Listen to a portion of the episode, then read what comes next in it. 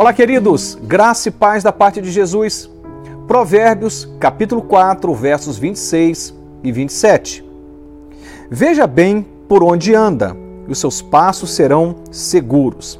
Não se desvie nem para a direita, nem para a esquerda. Afaste os seus pés da maldade. Ao longo da vida, cometeremos alguns erros.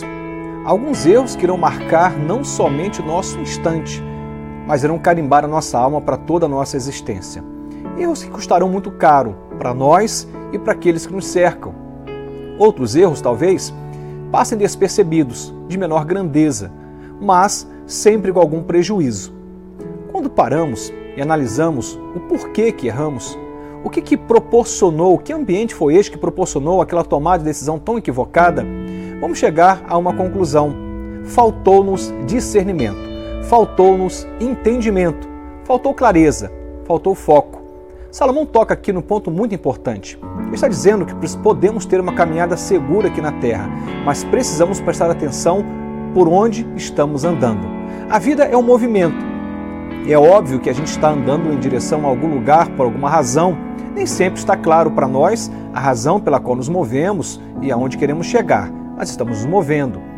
A grande questão é termos discernimento na medida em que nós andamos, porque algumas tomadas de decisão podem custar muito mais caro do que nós imaginamos. Talvez você pergunte, mas como alcançar esse estado de clareza? Como ter esse discernimento? Eu diria, ande com Deus. Ande com Deus e Ele vai te mostrar o caminho. Uma história linda da palavra de Deus é a história de Abraão.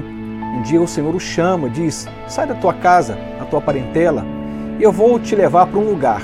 Eu te mostrarei o lugar. Salomão não pergunta: que lugar é este? Quanto tempo levaria para chegar nesse lugar? Ele apenas obedece. Ele faz uma ruptura, em obediência, anda com Deus. Charles Swindoll, no livro O Mistério da Vontade de Deus, vai dizer que nessa experiência Abraão não estava perdido.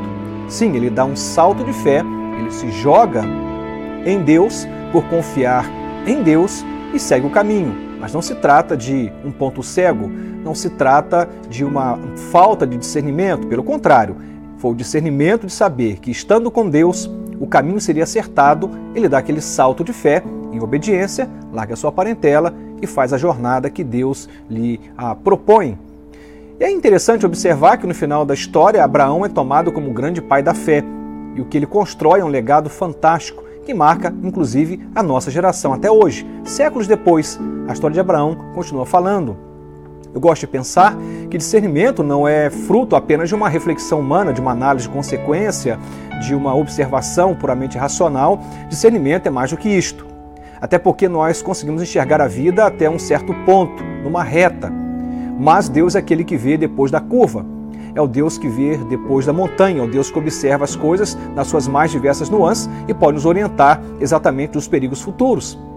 Discernimento começa em Deus, discernimento começa numa aliança com Deus. Quanto mais eu vivo nessa relação de intimidade com Deus, como Abraão viveu, mais eu posso me jogar em Deus, tomar os passos de fé que eu preciso tomar, fazendo as decisões que eu preciso fazer e chegar no lugar que eu preciso chegar um lugar de vida plena, de vida abundante.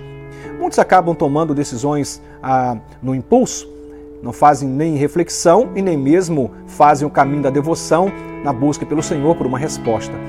As grandes decisões que eu tomei na minha vida, que envolveu ministério, família, eu sempre coloquei diante de Deus a minha vida em oração e fui para a palavra.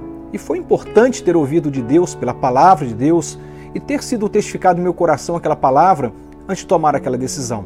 Eu olho para trás, por exemplo, minha vida ministerial, completando 22 anos, eu agradeço a Deus porque lá atrás Ele me deu discernimento do que fazer com a minha vida, com os meus dias, com os anos e com a minha juventude.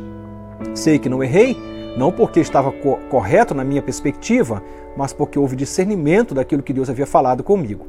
Se você quer ter foco na vida, quer andar em segurança, quer viver uma vida plena, abençoada, então você precisa de discernimento. Esse discernimento, só o Espírito Santo de Deus, aquele que conhece o nosso futuro, que conhece, como dizia, a vida além da curva, depois da esquina, pode nos dar. É falando com Deus, joelhos dobrados, oração, vida na palavra, que iremos encontrar esse privilégio de andar no caminho certo. Salomão vai tocar logo na sequência sobre o perigo de andarmos por caminhos maus. É óbvio que quando temos discernimento, o caminho da maldade será um caminho que eu e você iremos desviar. Nem iremos entrar pelo, pela direita e nem pela esquerda. Não iremos pegar atalhos, porque saberemos, a partir da perspectiva da fé, que caminho tomarmos. Que Deus nos deu o privilégio de não somente entender a tomada de decisão, mas também fazê-la por fé e confiança nas promessas de Deus, na palavra de Deus no discernimento que Ele vai nos dar enquanto falamos com Ele. Deus fala conosco, acredite, Deus fala conosco. Ele vai nos orientar sempre um caminho de bênção, um caminho de justiça, um caminho de vida plena. Amém. Mm-hmm.